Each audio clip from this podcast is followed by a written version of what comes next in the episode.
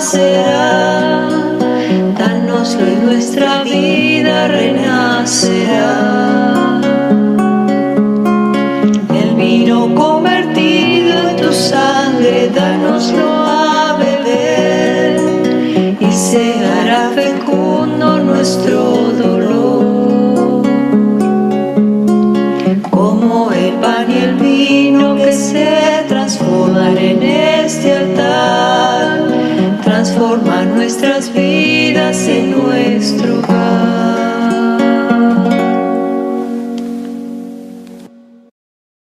Bueno, bienvenido nuevamente a, a este momento de reflexión, a nuestro cuarto encuentro virtual, desde nuestros hogares, desde también nuestra, de nuestro refugio. Hemos encendido esta velita que quiere representar esta luz que estamos esperando con esperanza, estamos también despiertos para poder recibir su palabra y luego ponernos en camino. Luego de recibir a este buen Jesús también poner, eh, ponernos en marcha para, para proclamarlo. Jesús no viene a este mundo porque nos quiere aliviar a nosotros nomás, sino nos invita y fuertemente a que sigamos compartiendo eso lo que nos hace bien. Este domingo, de manera extraordinaria, de manera impresionante, ya estamos en segundo domingo de Adviento, o sea, ya estamos terminando el año. Es impresionante lo rápido que pasó. No sé si cuarentena pasa el tiempo más rápido, pasa más lento. Eh, es, es- es un- es una confusión tremenda. A mí por lo menos se me ha pasado volando. Así que la invitación en este domingo es que nos pongamos en camino. Despertamos, perfecto, ahora hay que ponerse en camino. Este domingo se lee- vamos a leer como primera lectura eh, a Baruch, del capítulo 5, del 1 al 9. Eh, a mí creo que va muy de la mano esta, este- lectura a lo- por, por lo que estamos viendo, por lo que estamos pasando de repente. Muchos de nosotros y tantas personas también eh, alrededor del mundo. Jerusalén, quítate tu vestido de duelo y desdicha, y vístete para siempre con el esplendor de la gloria de Dios. Reviste cual un manto la justicia de Dios. Ponte como corona la gloria del Eterno. Porque Dios mostrará su grandeza a todo lo que hay bajo el cielo. Dios te llamará para siempre, paz en la justicia y gloria en el temor de Dios. Levántate, Jerusalén, ponte en lo alto, mira al oriente y ve a tus hijos reunidos del oriente, al poniente, por la voz del santo. Felices porque Dios se acordó de ellos. Salieron a pie escoltados por los enemigos, pero Dios te los devuelve, traídos con gloria, como hijos de rey. Porque Dios ha ordenado que todo cerro le- elevado y toda cuesta interminable sean rebajados, y rellenados los valles hasta aplanar la tierra, para que Israel camine seguro bajo la gloria de Dios. Hasta los bosques y todo árbol oloroso les darán sombra por orden de Dios. Porque Él guiará a Israel en la alegría y la luz de su gloria, escoltándolos con su misericordia y justicia. Palabra de Dios. A ninguno de nosotros, siento yo, nos gusta tener esa sensación de que, de que somos olvidados. Sin embargo, cada uno de nosotros, creo yo, hemos sentido alguna experiencia de cómo es, de lo que se siente, incluso si fue solo en una ocasión en nuestra vida. Puede ser quizás que alguna vez no nos invitaron a algún evento, alguna fiesta, que no se reconoció nuestra contribución, algún trabajo o que se olvidó nuestro cumpleaños, por ejemplo.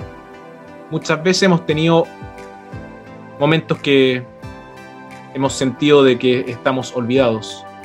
Y aquí estamos hablando simplemente de ser omitidos o pasados por alto.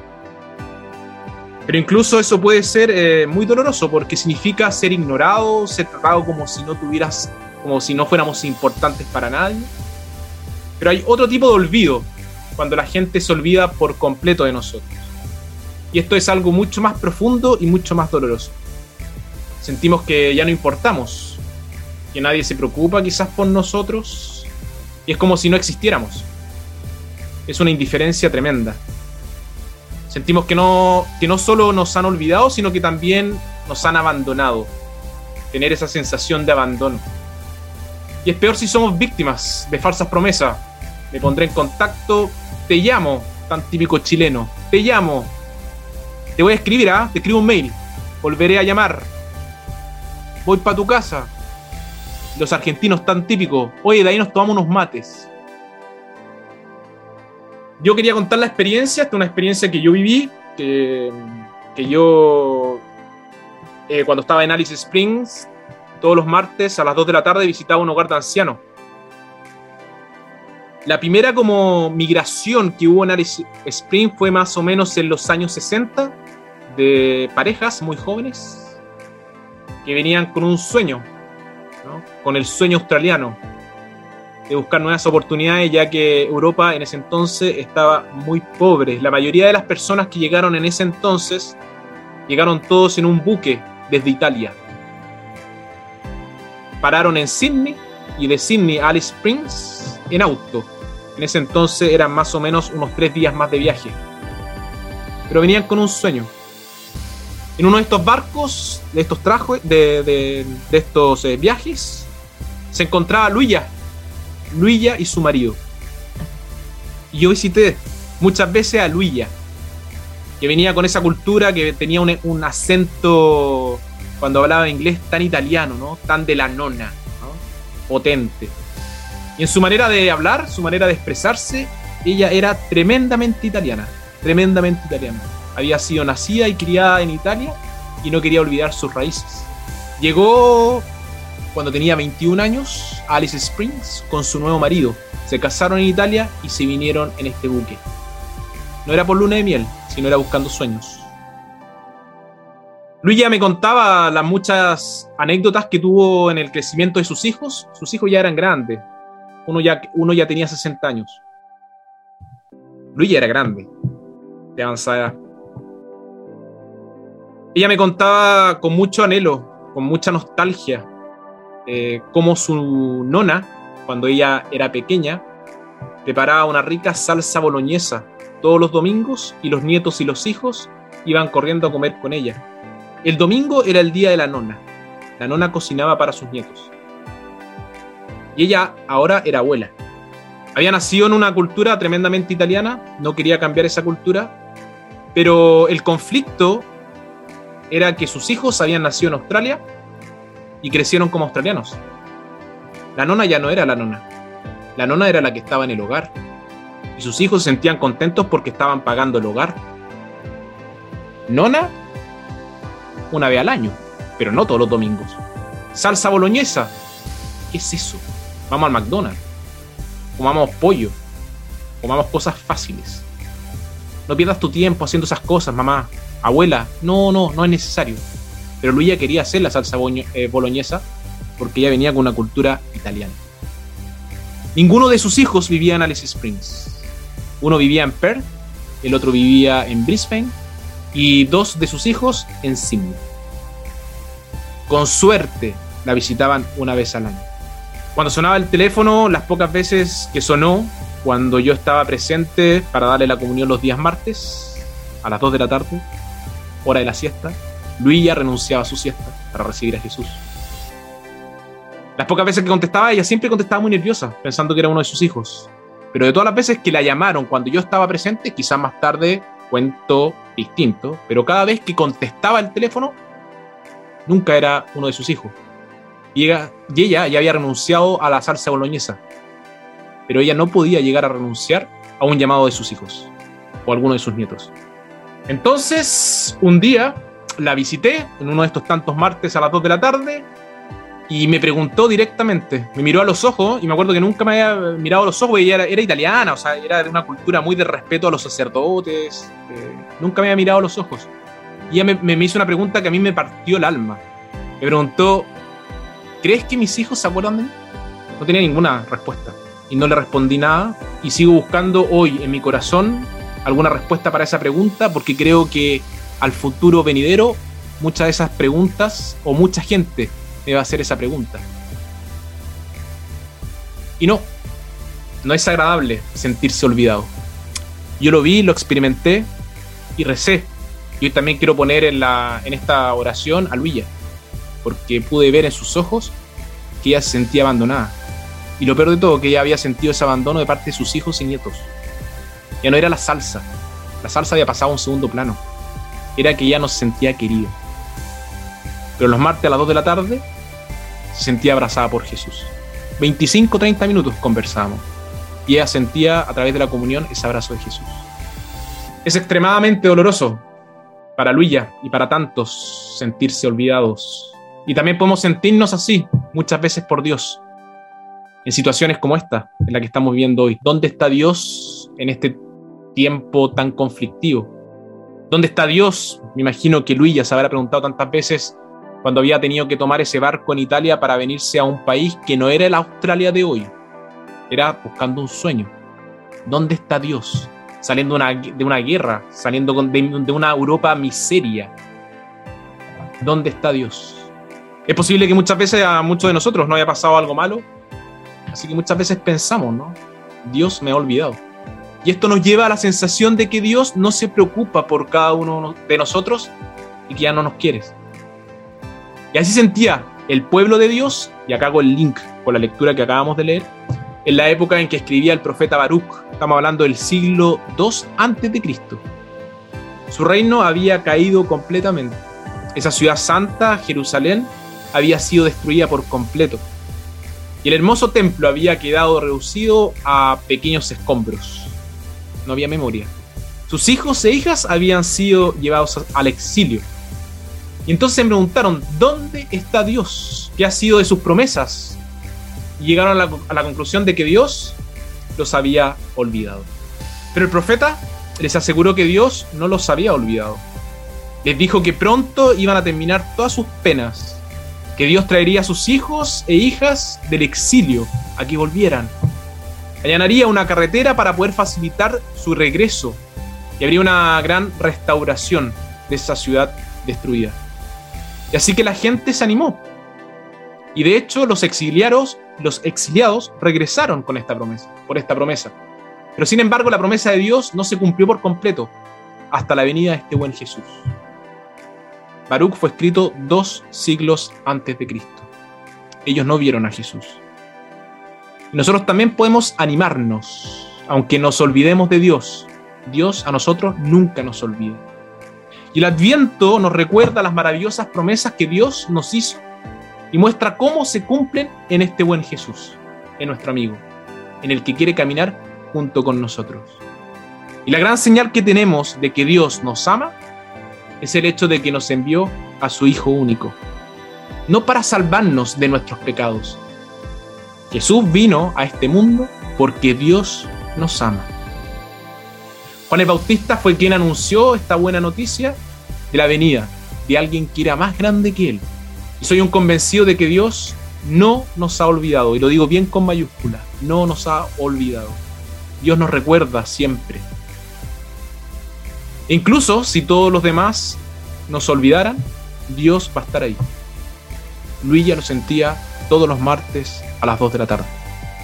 Cuando me acuerdo cada martes a las 2 de la tarde, me acuerdo de Luilla, siempre hago una pequeña oración por ella. Y Luilla se refugiaba día a día en esa comunión con Dios. Ella sentía recordada por Dios. Ella sentía que de cierta manera, en esa comunión semanal, era una carta de Dios para su corazón. Era la salsa boloñesa que Dios quería comer junto con ella. Y es encantador ser recordado aunque sea solo de una manera pequeña. Es una señal de que alguien se preocupa por nosotros. La palabra recordar, si vemos la palabra cordis, cardiología, significa corazón. Recordar es volver a pasar por nuestro corazón. Cuando recordamos a nuestros seres queridos, a tantas personas que de repente extrañamos tanto, cuando las recordamos es que estamos volviendo a pasar por nuestro corazón a esa persona recordar. Y Dios se preocupa por cada uno de nosotros. Y Él no se cansa de pasarnos a cada uno de nosotros por su corazón. Para recordar a cada uno de nosotros. Porque somos sus hijos preciosos y somos sus hijos e hijas que Él nos ama tanto. cómo nos gusta ser recordados por los demás. Pensar que hay personas que siguen pasando tantas experiencias que las siguen pasando por su corazón. Y nosotros, cada uno de nosotros, hemos sido parte, pequeña o grande, de esa experiencia. Y también tenemos el deber nosotros de volver a pasar por nuestro corazón a los demás. Especialmente a los que se han portado bien con cada uno de nosotros y se han sacrificado por cada uno de nosotros. La Navidad es un momento para recordar a tantas personas. La Navidad es un momento también para preparar nuestro corazón, para que el niño Dios nazca en cada uno de nuestros corazones, pero también ese pesebre que tenemos, que es nuestro corazón, quizás no, van a haber vacas, quizás no van a haber eh, camellos o qué sé yo, pero sí las figuritas las podríamos transformar, la, la figurita de la vaca, la figurita de las ovejas, por tantas personas que han pasado por nuestras vidas y nos han hecho tan bien.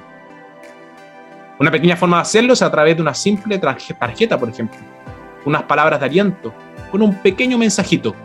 Eso es volver a pasar por nuestro corazón a, tantas, a tantos hermanos y hermanas que han pasado por nuestra vida.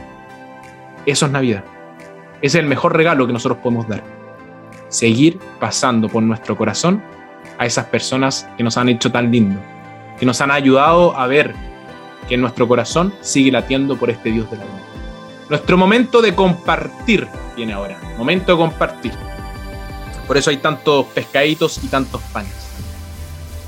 ¿Cómo hemos sentido en el día a día esas cartas de parte de Dios que nos dice al corazón que Él no nos olvida? ¿Cómo nosotros queremos invitar a este buen Jesús a comer esa salsita de boloñesa con tallarines cada domingo? ¿Cómo nos preparamos? ¿Cómo preparamos esa salsa? y qué tanto nos preparamos para poder recibir a Jesús siempre. La salsa no es la misa, la salsa se prepara antes de la misa. el ir a misa, eso no dice que seamos buenos cristianos o malos cristianos si es que no vamos. La misa es un momento de celebración, es un momento de compartir, que queremos celebrar que este buen Jesús sigue naciendo en cada uno de nosotros y en cada experiencia que hemos pasado en esa semana es celebración. Ahí sí, esta es una... Es tipo oración o tipo de invitación, una manera de, ver la vida también con palabras de la Madre Teresa Calcuta. Cuando miras el funcionamiento interno de las cosas eléctricas, ves cables. Hasta que la corriente los atraviese, no habrá luz. Ese cable somos tú y yo.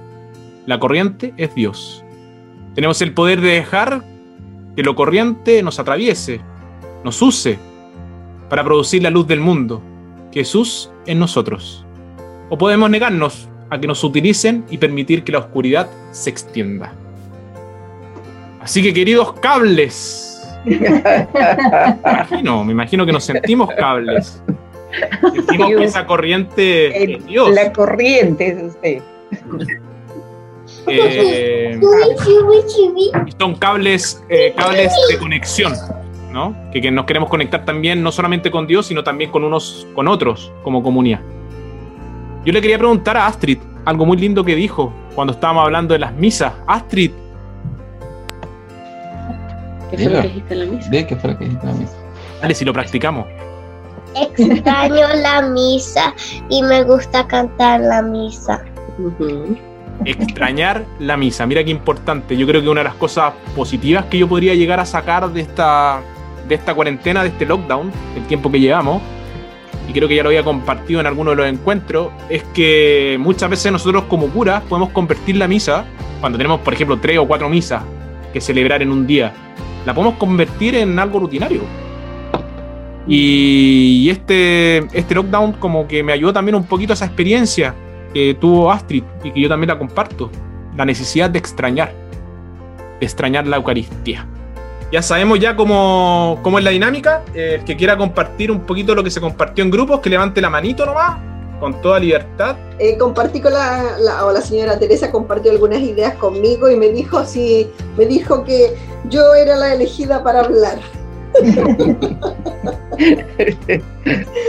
Bueno, em, eh, a ver, eh, em, ella compartió algo que es importante. En realidad, las personas, eh, a medida que uno se va haciendo más grande, ah, me encanta la palabra de los argentinos, cuando dice grande, eh, se va haciendo más grande, se va poniendo más sensible, ¿cierto? Y por lo mismo que usted, Padre Alejandro, compartió acerca de Luilla, Luilla es la que, la, esta señora. Italiana.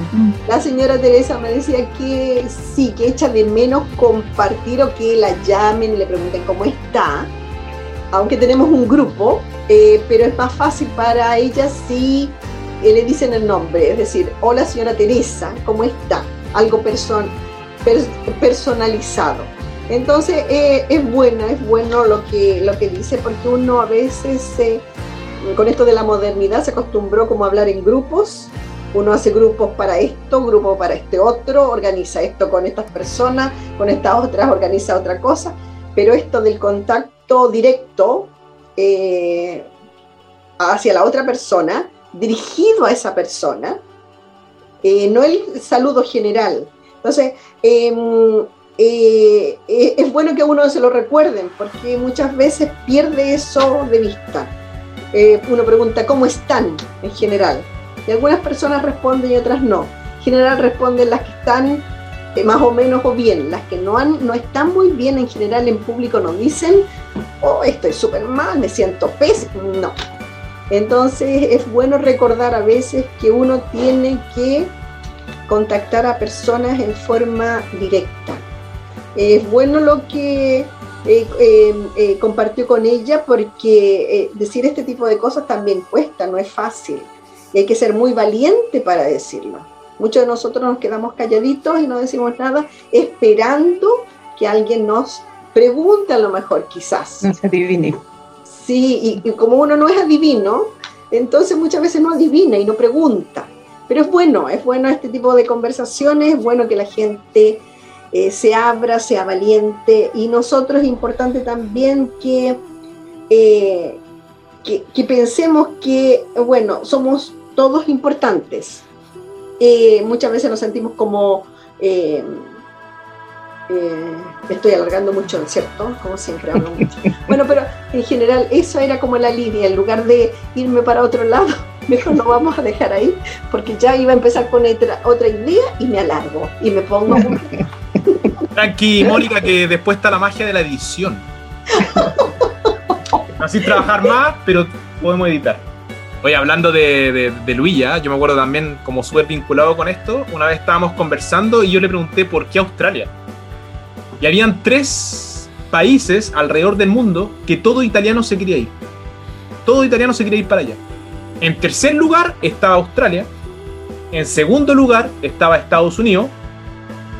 Y en, primer lugar, que estaba como top de la lista, que todo el mundo se quería ir para allá, adivinen qué país era. Argentina. Argentina. Argentina. Argentina. Y sí, yo diría también. Y, Venezuela. Eh, claro, no, y, y, yo le decía, oiga Luisa, pero qué suerte que tuvo que le haya salido el tercer lugar porque Argentina no anda muy bien como que llegamos. Y me dice, sí, pero en Argentina los papás siguen viviendo cerca de su hijo. Y es verdad. Impresionante. Yo, yo, también como con pensamiento millennial, oye, acá estáis mucho mejor económicamente que en Argentina, pero es verdad, pues en Argentina no te van a dejar a, la nona votar. No. No te la dejan votar. No. Mucho menos si es de descendencia italiana. Mm. A la nona no te la dejan votar. Ah, es cierto. Pero impresionante, uno, también cómo actuaba desde ahí, ¿no?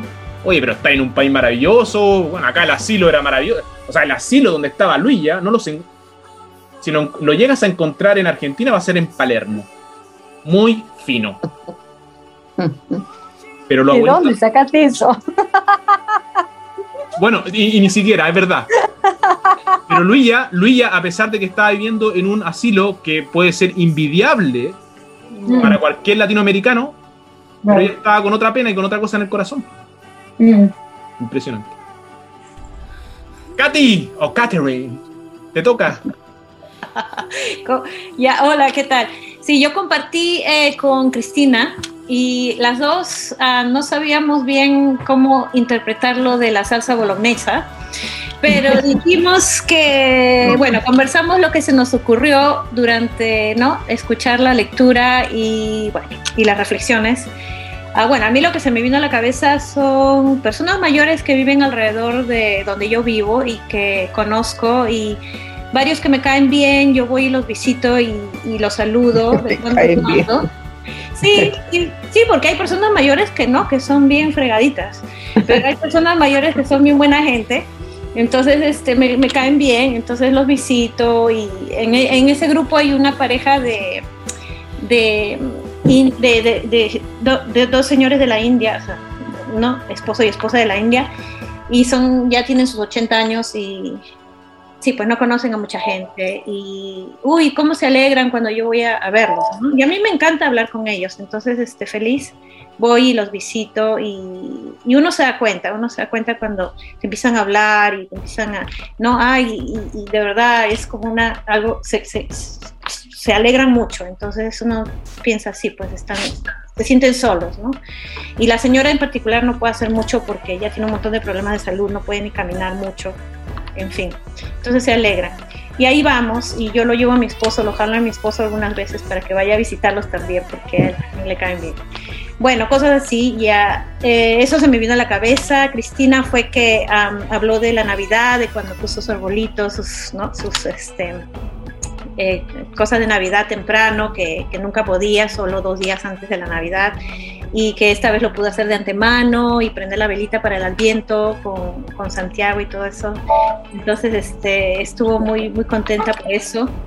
Y a veces sí, pues uno eh, trata de, de reservar tiempo para compartir con la gente, ¿no? Llamar o qué sé yo. En mi caso le explicaba a Cristina que a, a mucha gente que yo conozco hay que estar una hora o más en el teléfono y es bastante largo. Entonces tengo que estar una cada semana o una cada día porque es, es, es bastante tiempo que consume, pero es bonito, ¿no? Y cuando empezó el lockdown, ah, traté de llamar a toda la gente para ver si estaban bien, este, a la gente que no la había, no, no había hablado hace tiempo. Y eso, pero uno se da cuenta que la gente reacciona a esos, a esos llamados. Porque cuando uno les dice, no, nada más llamé para saber cómo estabas, si estás bien, la gente sí reacciona a, esa, a ese alcance que uno quiere dar a esas personas, ¿no? Entonces me parece eso muy, muy bueno. Y claro, no hay, no hay tiempo de sobra para todo el mundo, pero tratar de, de como se dice, de esparcir un poco, poco a poco, a, a la, a la mayoría de personas, eso, eso creo que es lo que, bueno, intento yo hacer de todas maneras. Eso es, ya, ahí nomás lo dejo. Gracias. Gracias, Katy. Dale, Flavia. Vamos a ver qué nos tiene que compartir Flavia. A ver si Oli me deja.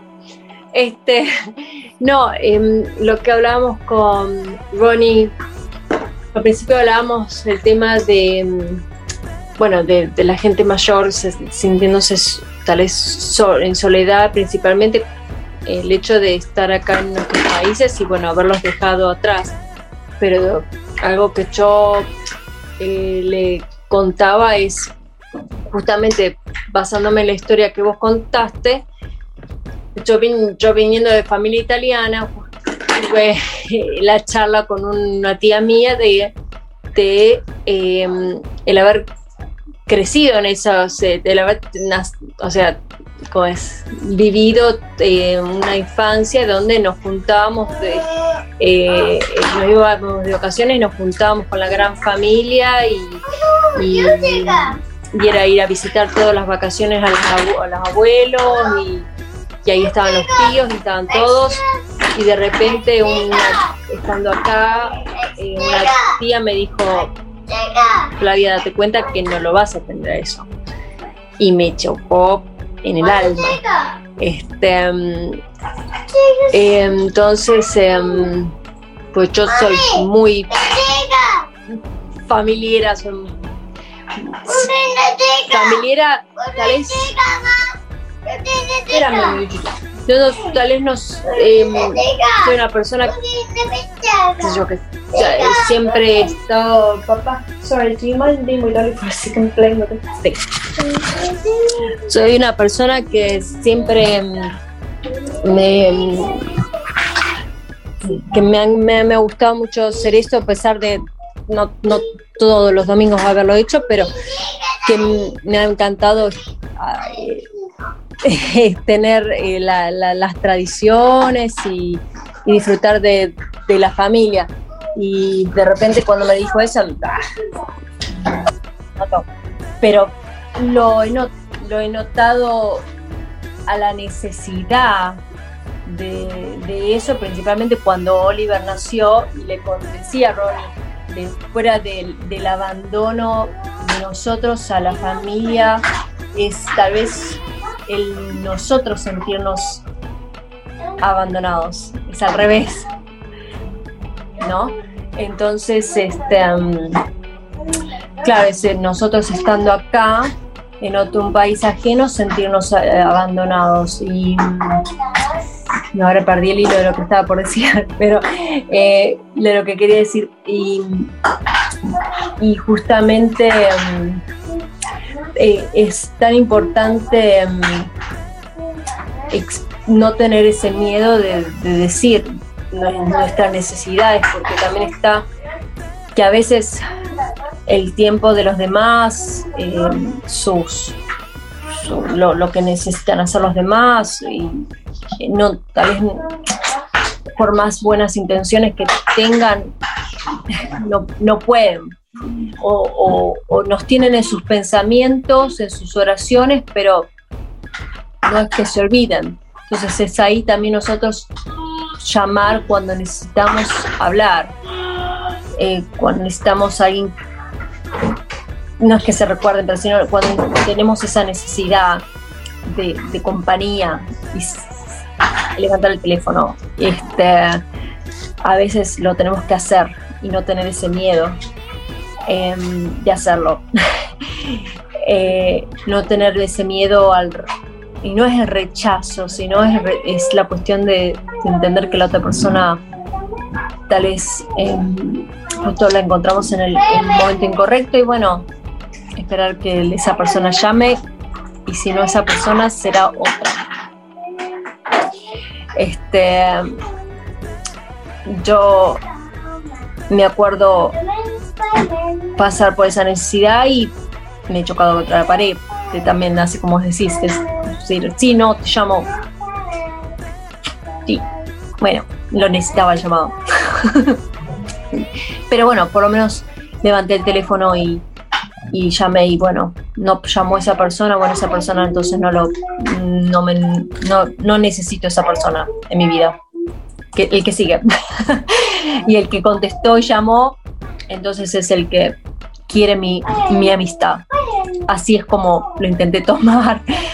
Y a su vez, no esperar la amistad perfecta, yo lo tomé de así, también no esperar todo perfectito. A veces uno intenta ser perfecto y, y uno no lo puede ser, pero la, buena intención está y es lo más que vale, lo, que más vale, ¿no? La buena intención.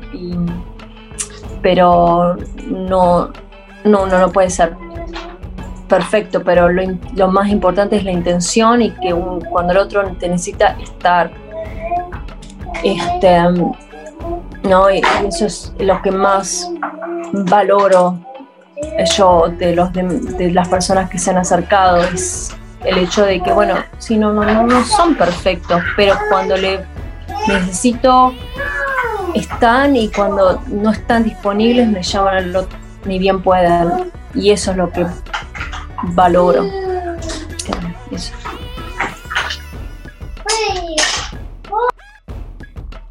Muchas gracias, eh, Flavia, por, por tus palabras y por tu experiencia.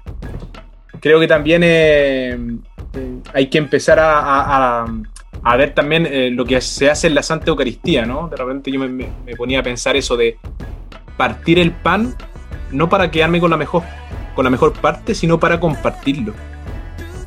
Eh, que sería como hoy por hoy con toda esta cuestión de, de- de la nueva cepa, ¿no? Es como comprar papel confort no para ganarle a mi vecino, sino porque después de repente mi vecino puede necesitar papel confort. Eso es. Y creo que el- también otra cosa que realmente puede ser compleja es que nos acostumbremos al llamado. Bien, vamos a cerrar nuestros ojos. Vamos a prender también esta velita. Que quiere hoy. ¿Se ve ahí? Sí, se ve un poquito. Que hoy también esta velita eh, quiere dar a. Nos quiere dar a conocer, ¿no? Que esta es la llamita, la luz que quiere simbolizar a Jesús. A ese Jesús que queremos seguir. Que queremos también invitarlo a, que esté en nuestro corazón. Quiero pedir también en este momento por tantas personas que están solas. Hoy puse el nombre de Luilla, que obviamente que está en mis oraciones. Pero ella es la cara de tantas personas también que están solitas, que no tienen compañía, que se sienten totalmente abandonadas. Para que nosotros también podamos ser parte de esa luz de Dios, tu luz Jesús, para que podamos compartirte como luz viva, que quiere también eh, esclarecer tantas tinieblas en este mundo. Una lección de los árboles. No hace mucho los árboles estaban cargados de hojas doradas. Aunque bonitos a la vista, me robaron el mundo del más allá. Pero ahora que las hojas han caído, puedo mirar a través de las ramas esqueléticas hacia el cielo azul, profundo y más allá.